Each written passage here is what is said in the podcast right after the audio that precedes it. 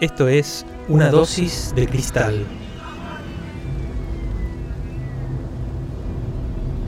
Ficciones intoxicadas por la imaginación. Ficciones intoxicadas por la imaginación.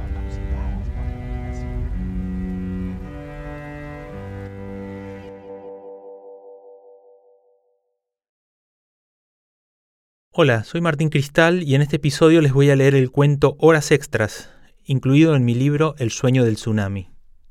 Espero que les guste. Horas extras. En el enorme reloj digital de la oficina ya eran las 21.55. Ramírez entendió por qué los errores en las cuentas empezaban a dominar sobre los aciertos. Había cruzado el límite de su resistencia mental. Cuatro horas extras eran demasiadas para un viernes. Entre él y un asistente, esa semana habían sumado casi 20 horas más a su horario habitual. Por turnos, un día cada uno. Todo con tal de no tener que llevarse trabajo a casa durante el fin de semana. El plan para hoy era quedarse los dos hasta terminar el informe, pero Lizardi había faltado sin avisar. Ramírez había intentado contactar al asistente durante todo el día. Lizardi no le atendía el teléfono. Se negó a meter los papeles en el portafolios. Los fines de semana eran solo suyos, no de la empresa. Y no le quedaba tanto por hacer. Podría volver el lunes, dos horas más temprano, concluir el informe y dejarlo sobre el escritorio de Toledano antes de las nueve. Después le ajustaría las tuercas a Lizardi cuando llegara. Se frotó los párpados mientras la computadora cerraba el sistema. Se puso el saco y apagó la lámpara. Balanceando el flaco portafolios, cruzó el desierto de los cubículos ajenos. Marcó tarjeta en el pasillo de los ascensores. Sonó un timbre delicado y las puertas se abrieron. Ramírez pulsó planta baja casi sin mirar la botonera. Corroboró el cansancio en el espejo del ascensor. Su estómago vacío acusó la suave inercia del descenso. ¿Qué iba a cenar? Se preguntó también si Felipe seguiría en la mesa de entrada. A Ramírez no le gustaba llevarse las llaves, y si después desaparecía algo de la oficina, Toledano lo haría responsable a él, sin dudarlo. No, mejor dejárselas a Felipe. El ascensor terminó su viaje con una vibración casi imperceptible. Ramírez esperó que las puertas se abrieran. Tras varios segundos seguían cerradas, así que presionó el botón Abrir. Las puertas se deslizaron con un rumor rodante. Ramírez descubrió que estaba de nuevo en el piso 13, en el pasillo de la oficina, frente al reloj de las tarjetas. Sonrió con desgano. Un nuevo error se sumaba a su lista de esa noche. Volvió al ascensor y esta vez miró bien qué botón apretaba. PB. Una vez más, siguió el descenso lento y casi imperceptible, que sin embargo su cuerpo ya estaba acostumbrado a captar. En el tablero superior se apagaba el 12 y se encendía el 11, luego el 10, el 9. Cuando se iluminaron las letras PB, las puertas se abrieron otra vez. Lo primero que vio Ramírez fue el reloj en el que marcaba su tarjeta cada día. No dio ni un paso. Entendió que todavía estaba en el piso 13 y que algo no andaba bien. Las puertas ya iban a cerrarse. Ramírez manoteó las de la célula fotoeléctrica. Salió al pasillo, llamó el otro ascensor y esperó. Tardaba bastante, aunque a esa hora ya no podía haber mucha gente en el edificio. Impulsado por ese pensamiento, Ramírez miró el reloj de las tarjetas. Estaba desfasado. Marcaba las 23.30. Calculó, lo suyo eran los números, que esa diferencia lo favorecería. Al fin de mes le pagarían una hora extra que él no había trabajado. Por el contrario, con el faltazo de hoy, que él no pensaba dejarle pasar, su asistente iba a perder el presentismo. Las horas extras que Lizardi había hecho el martes y el jueves apenas alcanzarían a cubrirle esa pérdida. Se lo merece por falluto, pensó Ramírez, y volvió a sonreír, al menos hasta que se le ocurrió ver qué hora había quedado marcada en su tarjeta. Decía 21.55. Imposible. Solo habían pasado unos minutos. Miró la hora en el celular. También marcaba las 23.30. ¿Qué estaba pasando? En eso se abrieron las puertas del segundo ascensor. Ramírez guardó el teléfono, entró en el prisma de luz extra blanca y marcó planta baja. En el tablero luminoso volvió la cuenta regresiva. Tres, dos, uno. Las puertas se abrieron. Sí, seguía en el piso 13, pero ahora en el reloj de las tarjetas ya eran las dos de la mañana. El reloj de su teléfono opinaba lo mismo. De solo pensar en los trece pisos que iba a tener que bajar a pie, a Ramírez se le triplicaba el cansancio. Para colmo, cuando probó abrir la puerta de las escaleras, se dio con que estaba con llave. Así que volvió al primer ascensor. Último intento. Si no tenía éxito, llamaría a mesa de entradas para que Felipe solucionara lo de los ascensores, o por lo menos para que subiera a abrirle la puerta de la escalera. Ramírez lo hizo todo otra vez. No funcionó. Seguía sin salir del piso 13. Quiso llamar a Felipe, pero comprobó que el celular no tenía señal. Volvió hasta su cubículo, se desplomó en la butaca, dejó el celular sobre el escritorio y prendió la lámpara otra vez. Probó desde el teléfono fijo. El interno llamaba y llamaba, pero Felipe no atendía. Recién ahí se le ocurrió que tal vez Felipe ya se había ido.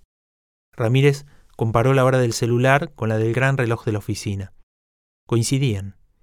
Ya eran las 5.40 de la mañana. Felipe debía de estar en su casa, durmiendo. Ramírez se masajeó las sienes durante un buen rato. De pronto recordó que doña Luisa solía sacar la basura por la escalera. Quizás la llave estuviera en alguno de los cajones de la cocina. La encontró, hundida entre cubiertos de distintos juegos. Ramírez manoteó el portafolios, corrió al pasillo, abrió la puerta, prendió la luz de las escaleras y empezó a bajarlas a buen ritmo. Cuando iba por el noveno piso, la luz de las escaleras se apagó automáticamente. Ramírez pudo distinguir la tenue lucecita roja del interruptor flotando en uno de los descansos. Oprimió el botón, la luz se hizo y Ramírez siguió bajando, hasta que la luz se apagó otra vez en el quinto piso. Ramírez volvió a prenderla. Medio mareado, siguió bajando en espiral, siempre tomado del pasamanos. Casi sobrevolaba los escalones. La luz se volvió a apagar. Según sus cuentas, ya estaba en el segundo piso, solo que esta vez la lucecita roja del interruptor no se veía por ninguna parte. ¿Estaría quemada? Ramírez buscó el interruptor tanteando las paredes, incluso a alturas absurdas. Ahí no había nada. Pero le quedaban solo dos pisos, así que decidió seguir adelante en la oscuridad. Cuando ya llevaba bajados seis o siete pisos más, sin encontrar ninguna puerta por donde salir. Ramírez admitió ante sí mismo que estaba aterrado. Las tinieblas se habían vuelto casi pegajosas de tan densas.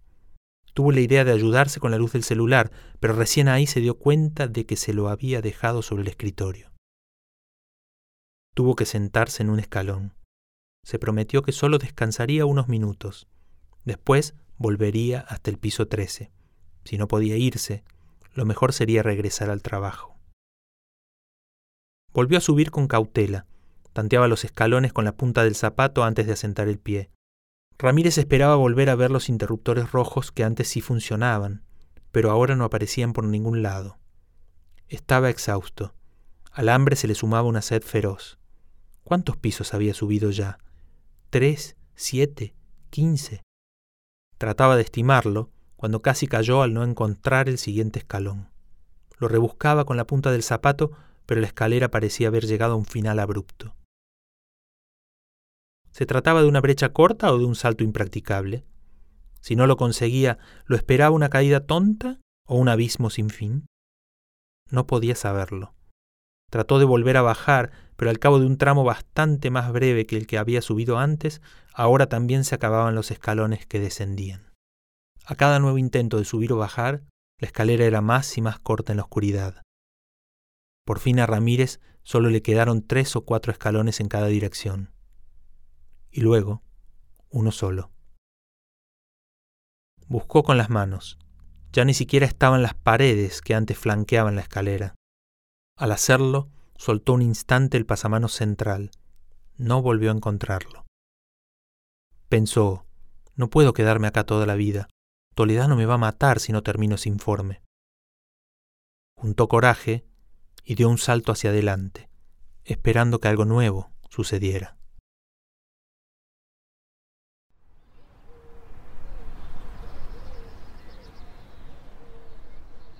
Toledano llegó el lunes a las nueve en punto. No encontró el informe en su escritorio. Sí en el de Ramírez, aunque sin terminar. Probó llamarlo.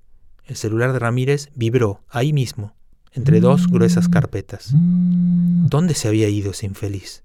¿Y el chico que lo ayudaba? Lanzoni era. Hoy también había faltado. Se llevó el informe como estaba y le pidió al chofer que se apurase. Sobre los ítems faltantes iba a tener que inventar. A lo mejor zafaba. Inventar se le daba bien. No zafó. La reunión fue un fracaso. Toledano volvió al auto hecho una furia, pero decidió reagrupar energías para cumplir con sus otros compromisos de la jornada. Ya se encargaría de Ramírez más tarde. El resto del día no le fue mal. Recién a la noche, cuando regresaba del club, volvió a acordarse. Llamó a su secretaria. Ella le pasó la dirección. El chofer tuvo que desviarse bastante. Se dio con que Ramírez tampoco estaba en su casa. Toda una sorpresa. ¿A dónde podía ir un tipo gris como él? Toledano solo podía imaginárselo haciendo horas extras. Optó por volver a la oficina sin saber qué sería más irritante, si hallar a Ramírez aplicado a la siguiente tarea, como si nada, o no encontrarlo en absoluto. La diferencia residiría en anunciarle el despido ahora o bien después, por escrito. Toledano sopesó sus placeres y prefirió verle la cara. No encontró a Felipe en la entrada. Subió por el ascensor hasta el piso 13. Era la primera vez en su vida que lo hacía a esas horas. En la oficina no había nadie. Lógico, pensó desencantado. Son casi las diez. Ni Ramírez trabajaría tanto. Entonces Toledano volvió al ascensor y bajó a la planta baja. O al menos eso fue lo que intentó hacer.